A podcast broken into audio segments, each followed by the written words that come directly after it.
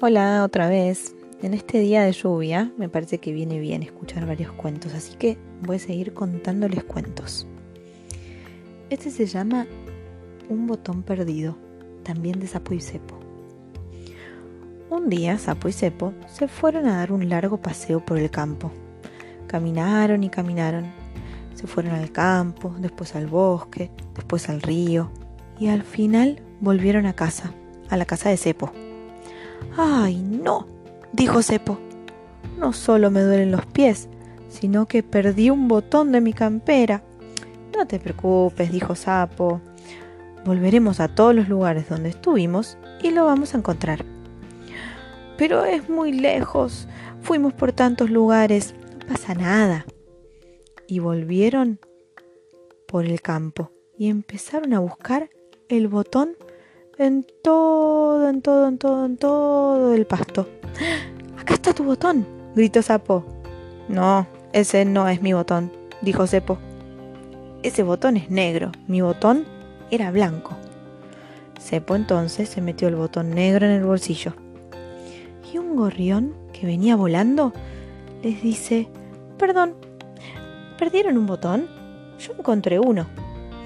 Miren, ese no es mi botón, dijo Cepo. Ese botón tiene dos agujeros. Mi botón tenía cuatro agujeros. Cepo entonces se metió el botón de dos agujeros en el bolsillo. Y volvieron al bosque, por donde habían caminado, y miraron por los oscuros caminos. Acá está tu botón, dijo Sapo. Ese no es mi botón, gritó Cepo. Ese botón es chiquito. Mi botón era grande. Bueno, y se metió Cepo otra vez otro botón en el bolsillo. Y un mapache salió atrás de un árbol. ¿Saben lo que es un mapache, no? Pregúntenle a mamá. Escuché que están buscando un botón, dijo el mapache. Acá tengo uno que acabo de encontrar. No, no, no es mi botón ese, dijo Cepo. Ese botón es cuadrado. Mi botón era redondo. Cepo entonces se metió el botón cuadrado en el bolsillo. Sapo y Cepo fueron al río. Era el último lugar en el que habían estado, tenía que estar ahí. Buscaron el botón por todo el barro. Mm, acá está tu botón, dijo Sapo. No, ese no es mi botón, gritó Cepo. Ese botón es muy chiquito. Mi botón era muy gordo. Cepo se metió el botón chiquito en el bolsillo. Estaba muy molesto, saltaba sin parar y chillaba. El mundo entero está cubierto de botones y ninguno es mío. Cepo se fue corriendo a casa y dio un portazo. Allí, en el piso, vio su botón blanco con cuatro agujeros, grande, redondo y gordo. ¡Ay! dijo Cepo.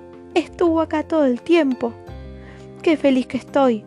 ¡Ay, pero cuántas molestias que le causé a Sapo y cuánto que le grité!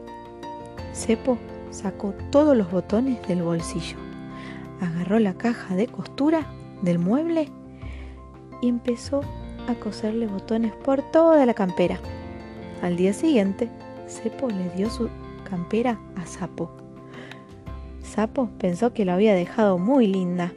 Se la puso y saltó de alegría y no se le cayó ni un botón. Cepo los había cosido muy bien. Y colorín colorado, este cuento se ha terminado.